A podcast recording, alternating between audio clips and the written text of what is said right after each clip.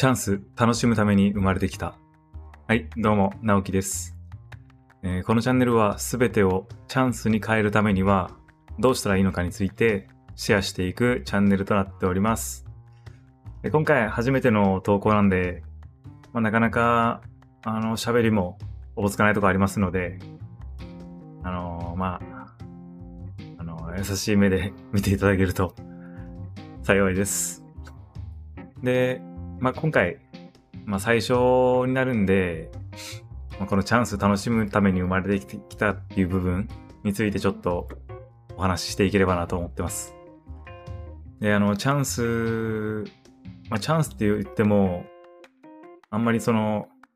具体的に書いてないんで、どういうチャンスかとか、何がチャンスなのかとか、そういうところも、これからどんどん、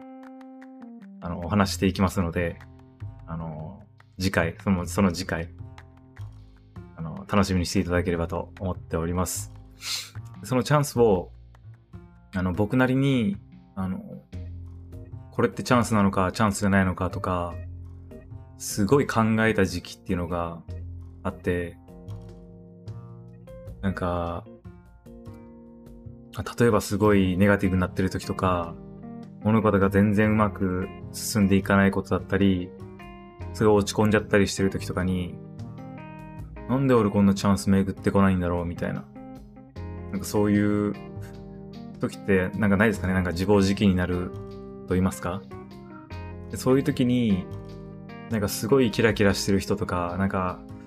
いろんな成し遂げた人たちとかってすごい目に入ってくると思うんですけど、そういう人たちも、なんかなんだろうな、生まれてきてからその立ち位置になってる人ももしかしたらいるかもしれないけど、みんな努力したりとか、試行錯誤したりとか、いろんな経験を踏まえて、まあ、踏んで、そういったところ、そういったあのステージに自分で、なんですかね、まあ、上り詰めたと言いますか、成し遂げた、まあそういった感じで、そういうところに行けてる人が多いのかなっていうふうに、まあ今なら思えるんですけど、すごい落ち込んでたりとかすると、なんで私とか僕こんなに辛いことだったり、こんなに苦しんでる状況で、すげえあいつはなんか楽しんでるっていうかなんかすごい幸せにしてるのが、みたいな。ちょっと嫉妬とかもありながら、なんかちゃんと物事を捉えなくなる、捉えられなくなる、みたいなことがすごいあったなっていうふうに、まあ、その時のことを考えれば、まあ今は思えるかなっていうふうな感じになってます。でもそういうのも、結局、その時に、あの、嫉妬してたり、すごい、なんだろうな、まあネガティブな印象ネガティブな気持ちでその人を見ちゃうというか、そういう風な感情になってるのも、まあ、その人まあ、当時の僕もそうなんですけど、うまくその物事を捉えれてなかったのか、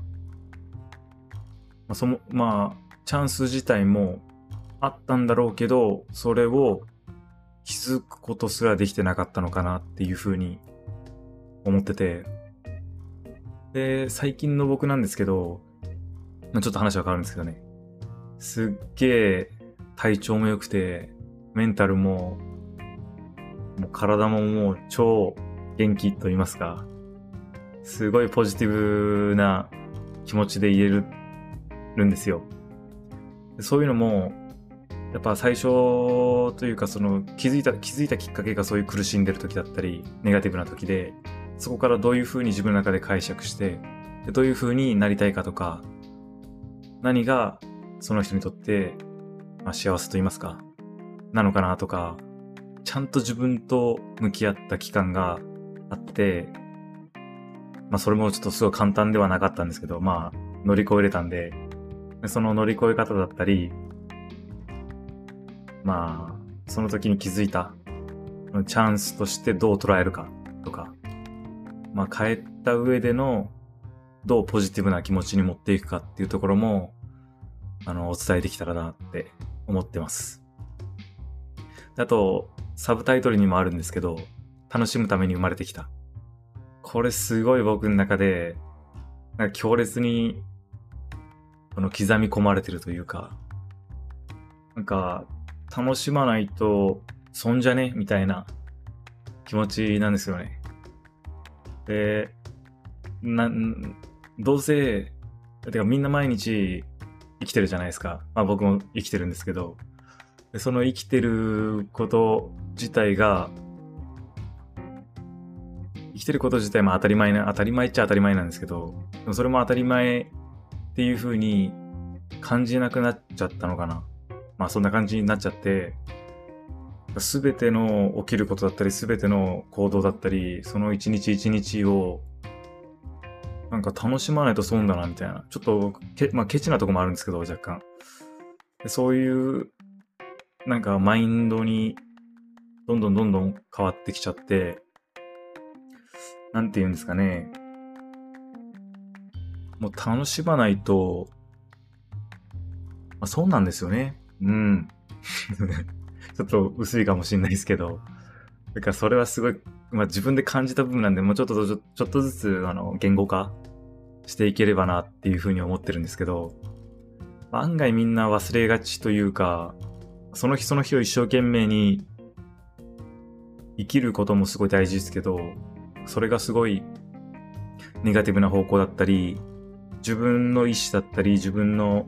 考え、自分のやりたいこととか、そういったことと反してることを続ければ続けるだけ楽しくなくなっちゃうんですよね。でも人生、なんかまあ、楽しんだ方が得じゃね？みたいな。楽しめるんだったら楽しんだ方がいいし、でもその人たちも楽しくない人生を歩みたいと思って楽しくないことをしてるわけじゃないとか、まあ環境だったり、どうしてもそれをしないといけない状況とかってあると思うんですけど、僕の中で逆にそれをしないでいい方向だったり、ちょっと違う角度で自分の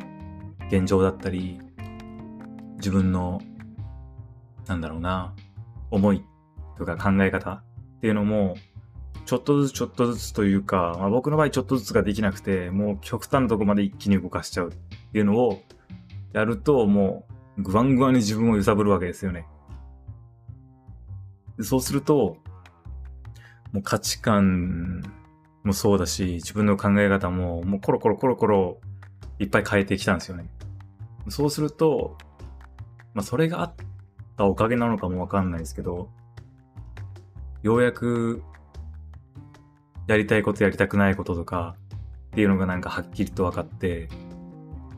で、今回は、まあその、逆にいろんなことをやりまくったからこそ、あの、分かったことだったり、知れたことっていうのが、まあ、自分と、他の人っていうとこで考えると、違うところもあるかもしれないですけど、わりかしその、まあ似たような人だったり、まあ、ある程度僕全然なんかすごいことでやり、なんか成し遂げたとかいうこともないんで、そういう風ななんか、その、なんていうんですかね、その中、途中にいるような、ちょうど間ぐらいにいるような人たちのまあ、同じような状況な人がいればそれを参考にしていただければなっていうふうに僕自身は思ってます。まあ、最初はこういうふうなところで、あのー、1話目を、まあ、こういう感じで終わろうかなと思ってます。で、次からですね、もっとあの深く、なんでチャンスを変えることができたのかとか、その揺さぶり方、さっき、先ほど言いました、あの、角度を変えたりとか、自分の、あの、考えとか、あの、状況だったりっていうのを、